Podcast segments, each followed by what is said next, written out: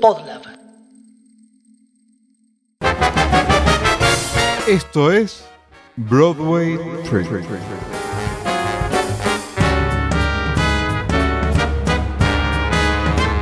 Teatro musical en primera persona.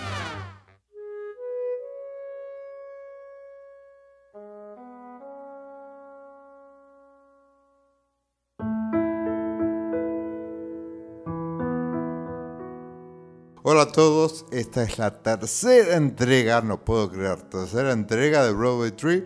Vamos a estar en los próximos minutos tratando de compartir, revelar, transmitir un poco lo que es esta experiencia de ver teatro musical en, como dicen los americanos, The Great White Way.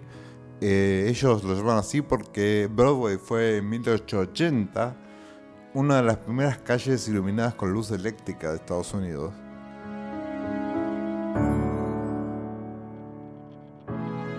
Bueno, arrancamos.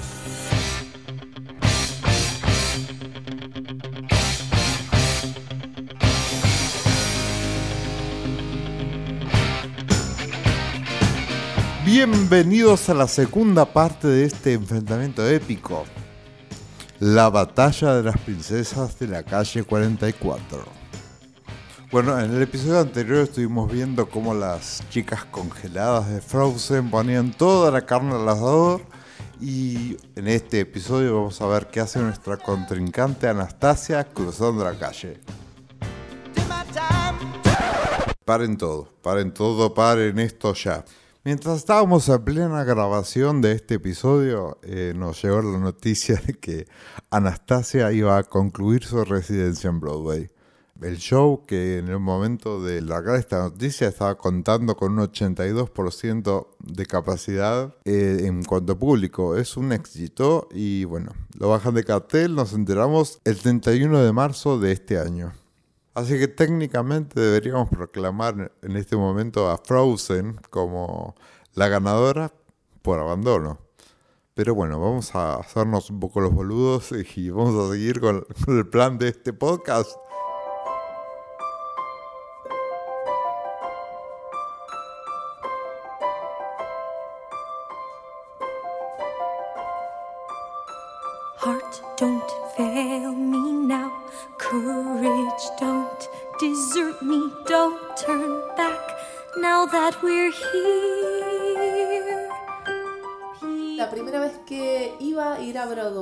Estaba buscando como qué ver, por dónde empezar. O sea, por dónde empezar la, la experiencia de Broadway. Era, voy a ver un clásico, voy a ver una nueva. Entonces me recomendaron Anastasia justamente como el híbrido perfecto entre la obra clásica y la tecnología de lo último. Y la verdad es que fue una experiencia espectacular. Estoy recontra agradecida que me recomendaran esa porque para mí fue perfecto. Creo que mejor aún que haber ido, haber ido a ver Aladdin o El Rey León, que eran las otras que les tenía ganas. Eh, me encantó, me encantó la experiencia de ir a ver a Anastasia.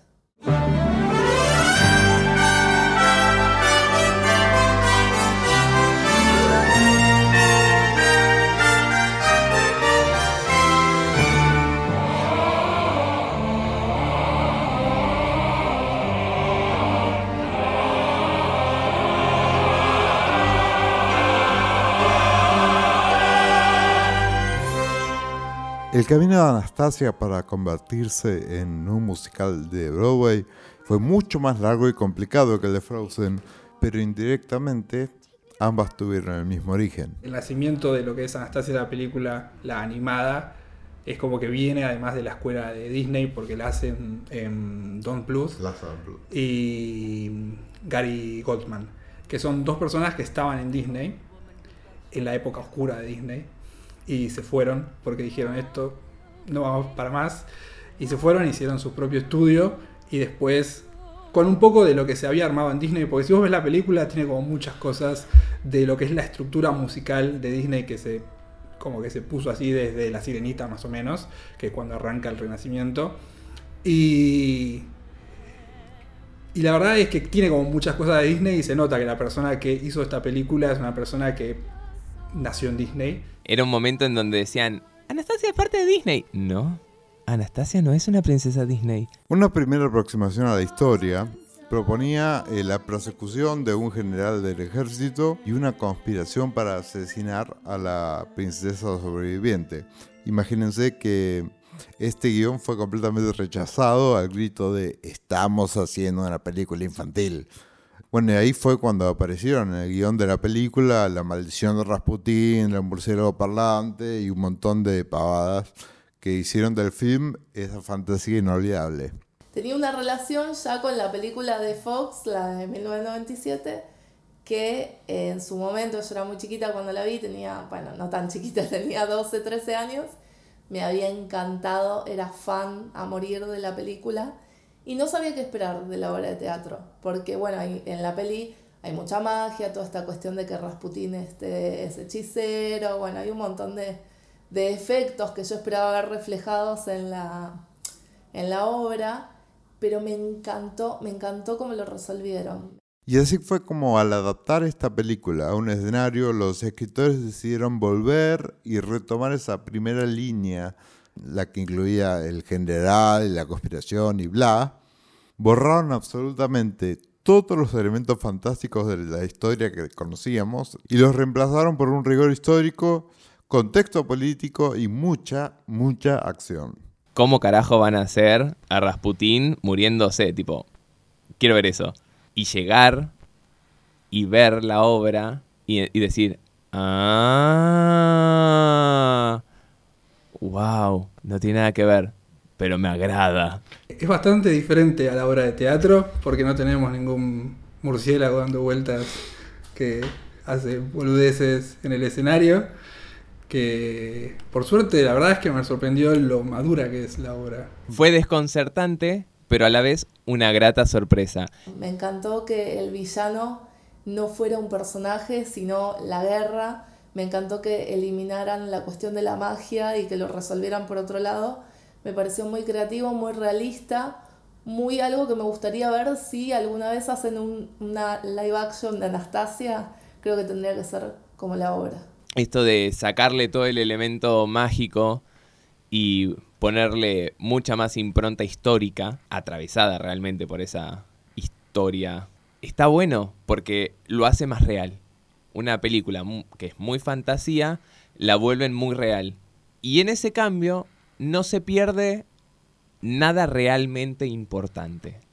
La historia está, ella está, su abuela está, y la importancia de sus actos y las canciones y las circunstancias, que es lo que se mantuvo, porque la circunstancia se mantuvo, ella con pérdida de memoria, eh, la realeza destituida y la pobreza tan presente y la búsqueda de su identidad y de la felicidad está muy presente y hace que realmente te toque la historia. Más allá de que una no es una princesa, no, pero bueno, no importa. Tal vez algún día lo sea. Quedé sorprendido porque honestamente me esperaba algo así y me sorprendió mucho lo madura que es porque además es una época en la que nada, está el comunismo que recién arranca, porque con la caída de los Romanov arranca todo el comunismo, estamos en plena Primera Guerra Mundial, es como que está todo, eh, el, contexto político es muy, muy tremendo para la época. Y las primeras canciones, por ejemplo, de mm, Dimitri son todas muy políticas, de, hablando de que la gente eh, tiene la posibilidad de cagarse de hambre en las calles o de tratar de salir adelante, que él no se va a rendir, que él va a poder eh, levantarse y seguir eh, con, su, con su vida a pesar de todo el contexto de mierda que tiene atrás. Y lo mismo también pasa con Vlad, que es un soldado y que también tiene toda todo el peso de su padre de fondo, todo lo que le enseñaron de chico, cómo creció siendo un militar y todo lo que le jode en la cabeza. Y la verdad es que a mí personalmente lo que es maduro y lo que es drama me encanta. Eh, me encanta ver drama, me encanta emocionarme, me encanta llorar, me encanta pasarla mal viendo algo, y, pero mal en el buen sentido, obviamente. Y, la verdad es que mezclaron los dos tonos de manera perfecta, porque hay muchas canciones del musical que son de la película y, y no quedan fuera de tono, porque los personajes son divertidos cuando tienen que serlo y son maduros cuando deben serlo. La pieza fundamental para garantizar el éxito de esta obra, y lo mismo pasó con Frozen, fue encontrar a Anastasia. Había que encontrar una actriz que fuera capaz de replicar la imagen que teníamos todos grabada a fuego en el inconsciente por la película. Y así fue como el mundo conoció a Christy Altomer.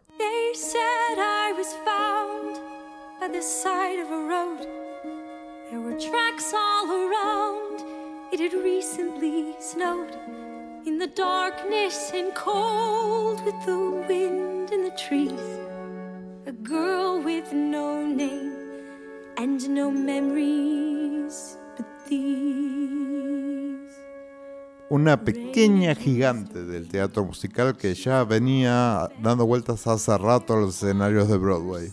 Christy mide un metro cincuenta, no sé cuánto mide, pero tiene una voz, tiene una voz impresionante, impresionante. Yo creo que ella pinta de cuerpo entero lo que es Anya eh, o lo que es Anastasia Romanova. Eh, creo que es el alma y el cuerpo de lo que es este musical. Y la verdad es que esa chica es, es tremendo y pasaron, ¿qué? Dos años ya.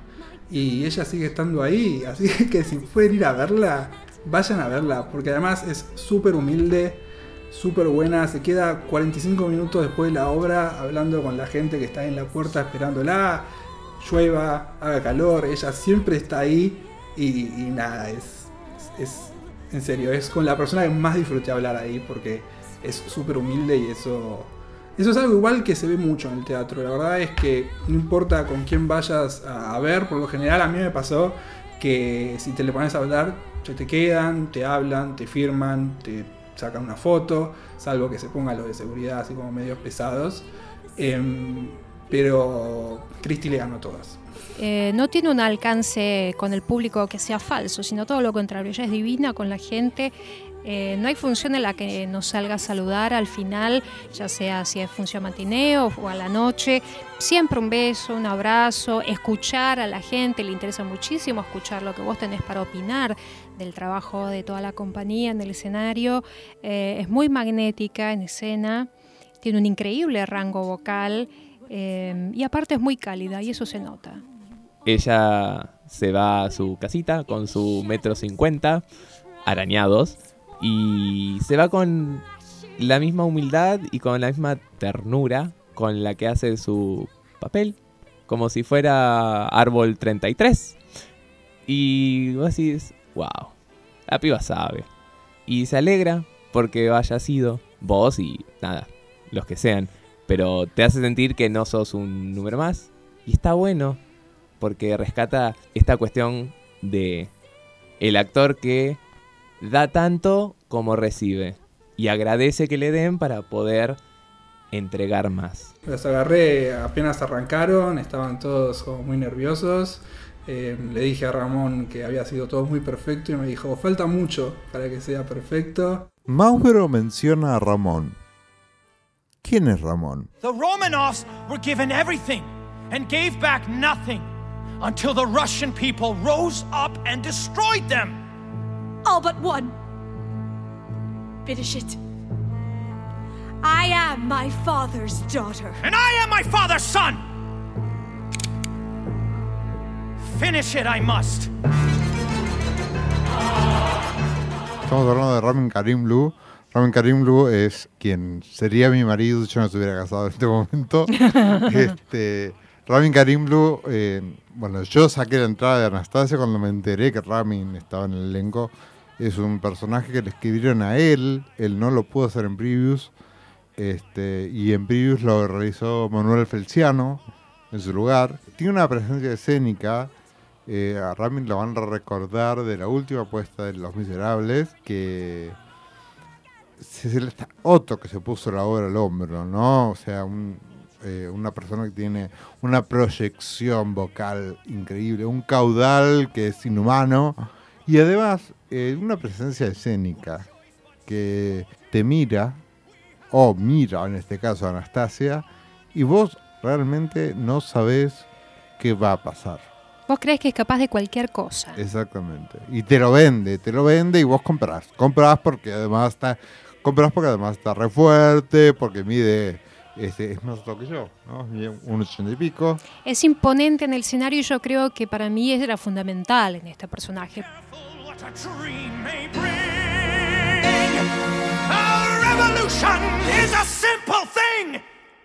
Anastasia además contó con muchas caras conocidas, no solo por el público del, del palo del musical, sino conocidas por el público en general. Por ejemplo, estaban en el elenco eh, Mary Beth Peel. Los más grandes van a recordar la serie Dawson's Creek. Bueno, ella era la abuela del personaje de Michelle Williams. Y bueno, otra cara conocida también era Caroline O'Connor, quien hizo de Nini en Moulin Rouge. Y que quede claro, yo crecí viendo Moulin Rouge, crecí cantando y bailando el tango Roxanne y todos lo recordamos y tiene unas escenas maravillosas. Y pasó caminando al lado mío y yo en el momento que vi la obra nunca relacioné la cara de Caroline O'Connor, que era una, una actriz que había visto haciendo un papel maravilloso en esta obra, con Nini de Moulin Rouge. Pasó caminando al lado mío y yo, bueno, la saludé, la felicité y después Gustavo, mi marido, se puso a charlar con ella. Yo con nadie pelota, yo estaba caliente, estaba alzado con eh, ir a ver a, a Ramón y sacarme foto con Ramón y que Ramón me filmara y Ramón, Ramón, Ramón. Cuestiones que después me quise matar porque era para darle un abrazo y decirle gracias después de haber hecho ese papel genial. Pero bueno, son cosas que pasan cuando uno ve muchas obras, mucha gente y la cabeza no le da para relacionar unos con otros. En Broadway es muy común, ya digamos que es, como una costumbre, que luego de cada obra los artistas salgan a conocer al público. El stage door eh, generalmente ya cuenta con un sistema organizado donde ponen vallas eh, para que la gente que ya está entrenada se pare una al lado de otra, salgan los artistas y firmen, saquen fotos o conversen con el público. En el caso de Anastasia y como consecuencia directa de la súper buena onda de todos sus protagonistas, la Stage Door se transformó en un fenómeno. Casi podría decir una atracción turística. Hay gente que no está viendo la obra, que hace cola para hablar con los, con los protagonistas. O sea, salir del Me teatro es encontrar la, la- la calle 44 cortada de la gente que está esperando a Christy Altomer y elenco salir para filmar y hablar. Es algo que no vi en muchas de las obras que, en, las que, en las que estuve dando vueltas. No lo vi, no vi qué pasará. No, yo, yo cuando fui, había unos chinos que estaban filmando al lado mío y Ramón le dice, ¿otra vez acá? Y porque se nota que estuvieron viniendo mucho tiempo a verlos. O sea, iban a la puerta, habrán ido a ver la obra una vez y no sé, estuvieron una semana en Nueva York y yo me los imagino a ellos yendo una semana entera a verlos y a hablarles y a filmar y la verdad que se copan. El día que fuimos a ver a Beth Midler en Hello Dolly llovía a cántaros. Y el teatro está justo al lado. Este era el Schubert, que era el teatro que estaba al lado de donde se daba Anastasia.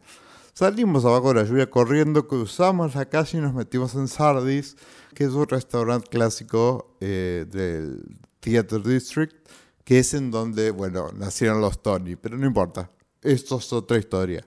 Estábamos en Sardis, llovía a cántaros, repito, y desde la ventana veíamos cómo abajo de la lluvia había una cantidad impresionante de gente esperando que terminara la función de Anastasia.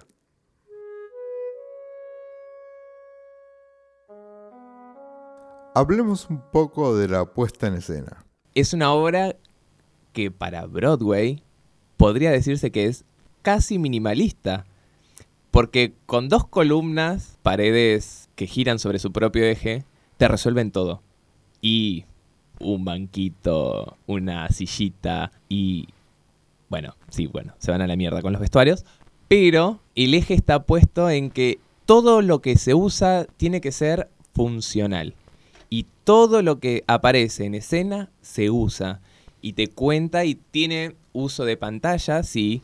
El fondo es todo pantalla y es muy importante para situarte, pero el eje de toda la escenografía y toda la utilería está puesto en esas dos paredes que giran sobre su propio eje, que pasa de ser de la oficina de un bolchevique, rústica con su escritorio y su sillita, a hacer gradas de dos pisos de un teatro. ¿Qué carajos? Hasta ahora venían usando el mismo banquito durante 40 minutos de la obra y de pronto hay dos pisos y hay gente sentada arriba. No es que es lo hacemos con madera balsa y ya está. No, si bien amo la película original, no, no me pasó de extrañar nada. O sea, me pareció como una adaptación de la historia que, primero que nunca me lo hubiera imaginado, no sabía qué esperar. Pensé que por ahí iba a haber una transposición de la película a la obra de teatro y nada que ver. Me encantó cómo resolvieron todo lo de. Todo, como te decía antes, lo de villano, pero también cómo resolvieron toda la cuestión histórica le dieron un contexto que era mucho más eh, comprensible que el de la película original, que bueno, obviamente es, para chicos, entonces esto, esto no, esto es otra cosa. Entonces te lo ubican en el contexto histórico, todo eso me, encantó, me re emocionó. Eh, el diseño de vestuario me volvió loca, loca. Eso era lo que más esperaba ver porque en la película ya de por sí me encanta y en esta me, me voló la cabeza. Y después esta cuestión de cuando ellos van al teatro y ver una obra, o sea, un ballet adentro de la obra, como este Inception de obras. Me pareció maravilloso.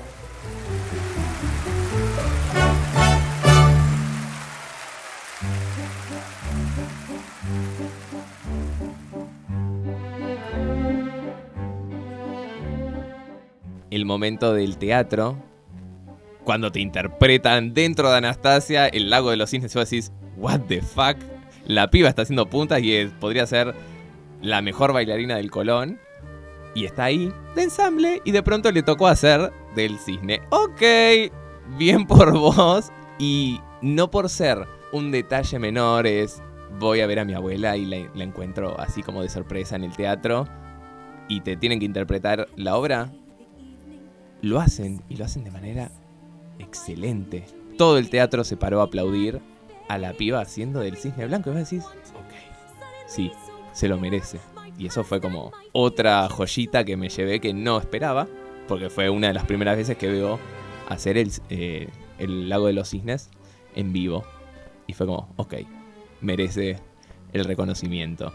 Hay un momento en la obra que es cuando los fantasmas bailan en las paredes del teatro, en los costados puso la piel de gallina, me emocioné tanto, pero tanto, que no, no podía creer lo que estaba viendo. No, no me lo esperaba, directamente, no me lo esperaba. Y, me pareció una cosa hermosa, te digo, no, no se me olvida más. Encima esa música, que yo la tengo asociada también a la película, entonces es un recuerdo de la infancia muy lindo. Y escucharla ahí a la vez que estaban bailando los, los, los fantasmas, los recuerdos, mejor dicho en, todo el teatro, no, no podía creer lo que estaba viendo, me, me voló la cabeza, me encantó esa parte. A mí se me caían las lágrimas, es una gran experiencia, sobre todo ese momento, por lo conmovedor que es. Eh, y eh, con respecto a la puesta en escena, eh, valoro mucho el tema de la iluminación, porque no es un efecto fácil de hacer, fácil de lograr.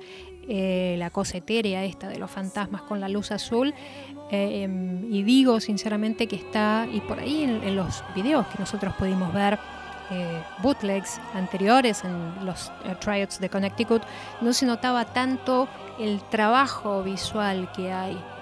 Em, también lo mismo en la oficina de Gleb, lo que es todo lo que son los ficheros. Vos ves una, digamos, van un paso más allá de lo que sería una escenografía convencional y te da una visión más cinematográfica. Yo creo que lo que brilla toda esta puesta en escena es que han sabido transmitir eh, de manera muy cabal el sentido de lo que es la película a la pantalla sin ser, eh, sin ser un film, pero ese sentimiento está y está exacerbado.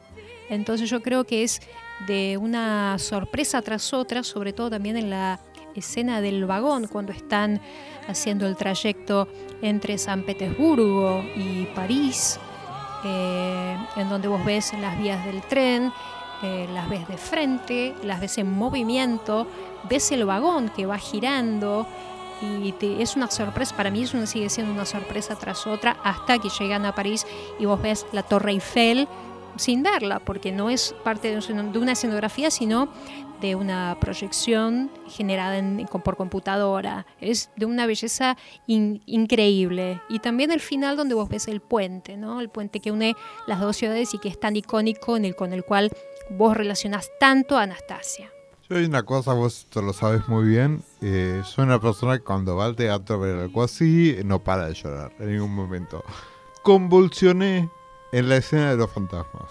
O sea, el primer indicio de que lo que estaba viendo estaba bien hecho y era una adaptación que me iba a volar la cabeza y de hecho lo hizo, eh, fue eh, cuando hacen eh, el primer número musical y donde de repente saltan a la música de la película de la nada y dije, esto es maravilloso.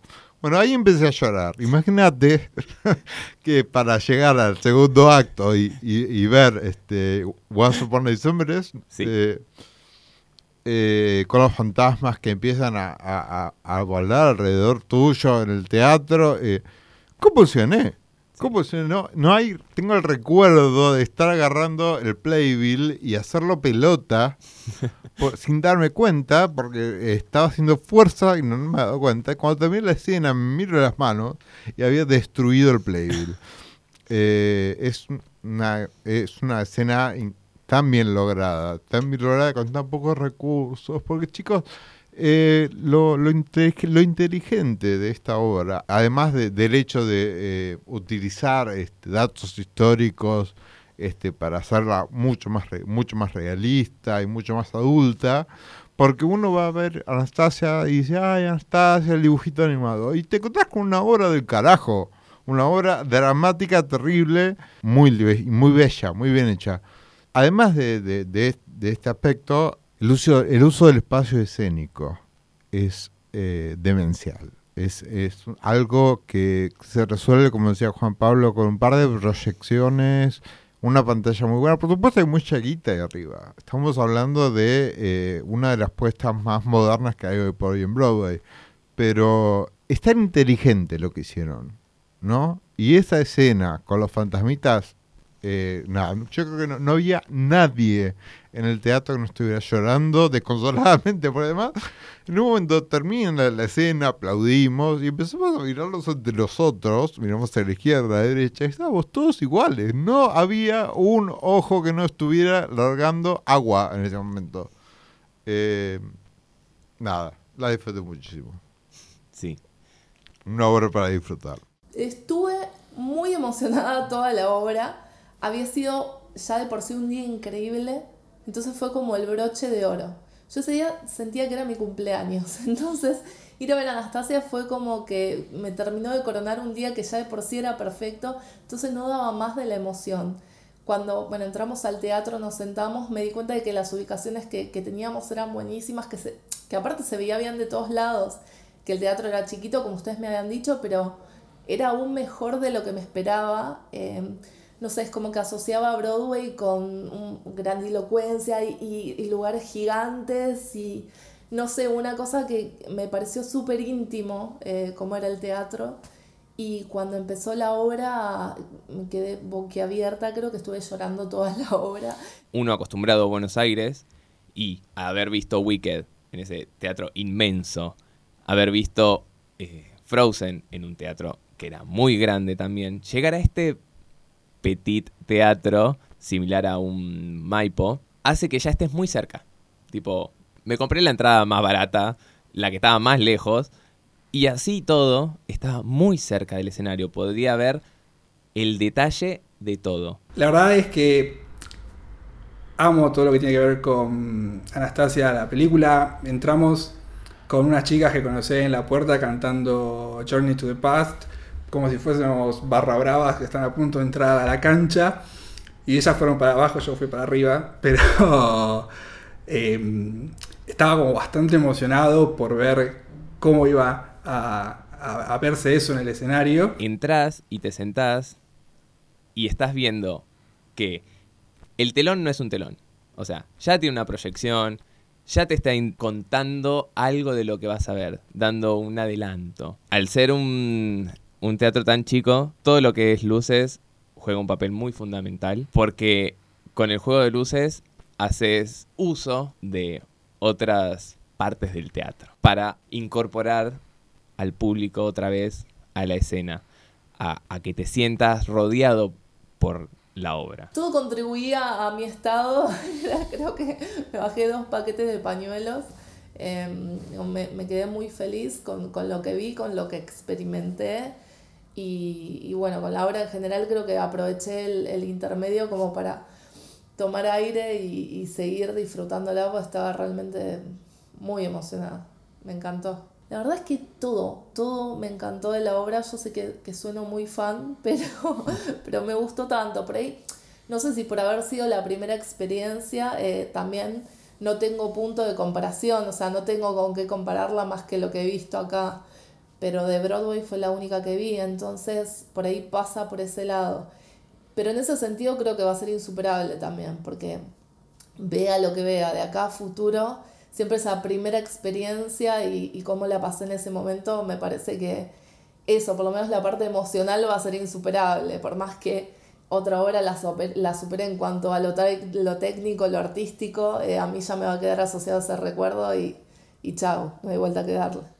Bueno, y vamos a volver a la, la mala noticia, la triste noticia del comienzo de este podcast. Y quiero contar, eh, junto con Gus Casals, mi marido, que fue que hicimos el viaje, el marido. eh, nada, nos enteramos que Anastasia ha bajado de cartel. Con 82% de capacidad, siendo un éxito, y nadie entendía nada. Eh, justo teníamos planeado, de, casualidad teníamos planeado un viaje. Y bueno, el viaje se transformó en vamos a ver a Anastasia antes de que baje. Sacamos entradas que, a diferencia de la vez anterior, eh, estaban antes habíamos ido al mezzanine y ahora sacamos a la entrada fila 10, fila Es decir, 8. habíamos ido a la entrada más barata que se había conseguido y ahora fuimos a la entrada, no les digo la más cara, pero casi. Tuvimos suerte de conseguir que había una oferta en, en el boot de tickets y las conseguimos a un precio bueno, eh, pero en un momento donde ya no era fácil conseguir entradas, porque eran las cuatro, tres, cuatro últimas funciones y todo el mundo quería verla y... Y no. yo estaba histérico porque yo ya me volví a Buenos Aires sin ver a Anastasia. Y justo se dio de que apareció Sin ver a Anastasia. Anastasia de vuelta. Sin ver a Anastasia antes de que vas, que es tremendo lo que pasó. Vos entendés, vos comprendés, tenés, Bueno, tenés magnitud de este lo que es, significa. este es un podcast serio. Bueno, esto es un poco serio, sí, es verdad. Eh, me, me tiene cagando hasta en mi propio podcast. Chicos, por favor, hagamos algo. Eh, bueno, eh, comprendimos varias cosas al verla tan de cerca y, y al vivir una experiencia distinta eh, de la vez anterior. Eh, creo que lo que comprendimos es el por qué esta obra era insostenible. Eh, lo que tiene Anastasia es que es una obra carísima, más allá del talento, ¿no? que claramente Cristi Altomar debe estar cobrando muy bien. eh, de hecho, estuvo todo, todo el run completo en cartel. Eh, pero la apuesta es muy cara. Tiene un elenco muy, muy numeroso, un diseño de vestuario, vestuario especialmente, pero también de, de hair and makeup, de, de cosas en movimiento. Ustedes saben que cuanto más compleja es la obra, más cosas en movimiento hay, más se encarece porque necesitan más gente que las esté moviendo. Y ahí nos dimos cuenta la magnitud de lo caro que es la obra. Es decir, que suba el telón en esa obra sale un montón de plata. Si la obra, si la sala no está completamente vendida, y o están perdiendo plata o están laburando casi sin margen, que creo que no le convenía a nadie en realidad. Era, acá tenemos que tener en cuenta que son grupos de inversores, son grupos de inversores que este, meten muchísima presión y habíamos pasado también la temporada de invierno, que es donde menos entradas se venden, pero estamos hablando de una, de una obra que está con el 82%, es muchísimo para un espectáculo. Sí, de todas maneras los grupos inversores además tenían otras fuentes de ingresos, es decir, la obra ya está hecha, ya es un éxito, ya se está dando en otros países, sale de gira, es decir, el grupo inversor no le conviene perder plata en Broadway cuando pueden recuperar la plata con la misma obra en otros territorios. Exactamente. Y bueno, en cuanto a la, en cuanto a la experiencia de haber estado ahí los tres, los tres días previos a que desaparezca de la calle 44, eh, lo que puedo contarles, o que podemos contarles, es eh, la emoción de todos los que estábamos en la sala. Porque eh, no, no, esta es una obra que podría haberse considerado un fenómeno turístico también, ¿no? El que va, que no entiende nada de Broadway y saca la entrada y la pasa bárbaro. Sí, yo creo que igual ahí sobreestimaron el factor conocimiento. Es decir, claramente hay una generación para la cual la película Anastasia era súper significativa y después estaba la gente que se acordaba de la película de los años 40. Pero me parece que no había tanta brand recognition, lo que sí hubo fue un boca en boca fortísimo. De hecho, nosotros fuimos de los principales proselitistas de la obra. Yo creo que los argentinos que la vieron, el 70% fueron, fueron recomendados, este, amenazados por nosotros para que la vean. No, porque en realidad lo que pasa es que la gente viene y quiere ir a ver uno de los shows de Disney, porque ahí sí hay brand recognition, que son muy caros y a veces es difícil conseguir las entradas. Y este era un show por ahí de precio más intermedio que iban a conseguir entradas y que realmente dábamos fe que estaba buenísimo. Es decir, la vimos de entrada y ahora la volvimos a ver más cerca, con ya otra madurez, habiendo visto otras cosas, y se sigue sosteniendo. Sigue siendo más moderna que Frozen, sigue estando impecablemente eh, cantada y contada. Y Christy Altomer, que nada, el star power que tiene la piba es inigualable. Y se sentía también, yo, esto seguro es una apreciación personal, pero había un ambiente de, de emoción en la previa que empezara el show. Eh, de hecho, había gente que estaba eh, acomodando en lugares donde no correspondía, o sea, fue una cosa muy, muy rara que no lo viví en otra, en otra obra y creo que tenía mucho que ver con que eran las tres últimas funciones de esta obra.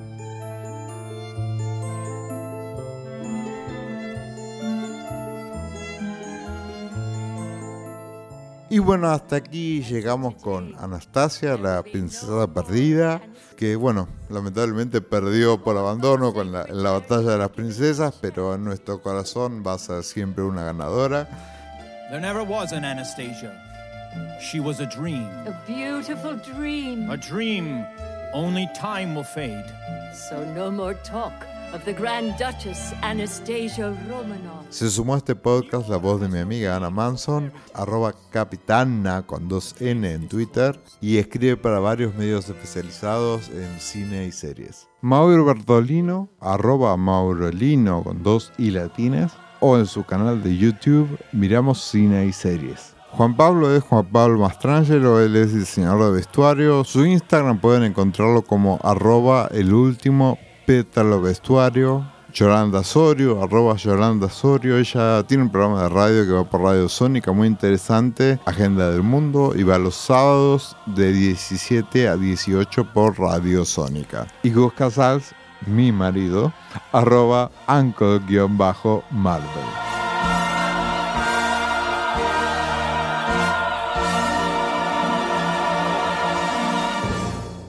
Nombre es Jan Gutiérrez y bueno, nos escuchamos cuando nos escuchemos en la próxima entrega de Broadway Trip. Broadway Trip es una idea original de Jan Gutiérrez, que es quien les habla. Pueden seguirme en mis redes sociales como arroba Veneno. Este podcast cuenta con la producción y la edición de audio de mi héroe Gonzalo Ruiz, que lo encuentran en redes sociales como arroba Gon M. Ruiz. Este podcast es parte de la familia de PodLab y si te gustó este podcast eh, deberías seguirlos en las redes, a ellos los encontrás como arroba podlabmedia. Este episodio fue grabado en el estudio del Baído, pueden seguir al Baído en sus redes sociales como arroba el Baído. Si quieren seguir contenidos de este podcast pueden seguirnos en arroba Broadway Trip B-Way Trip en Instagram y en Facebook, en donde estamos subiendo constantemente novedades sobre lo que está pasando en Broadway hoy por hoy. Si les gustó este episodio, recomiéndenlo, escúchenlo muchas veces, pongan muchas estrellitas en todas las plataformas las que puedan. y nos vemos la próxima.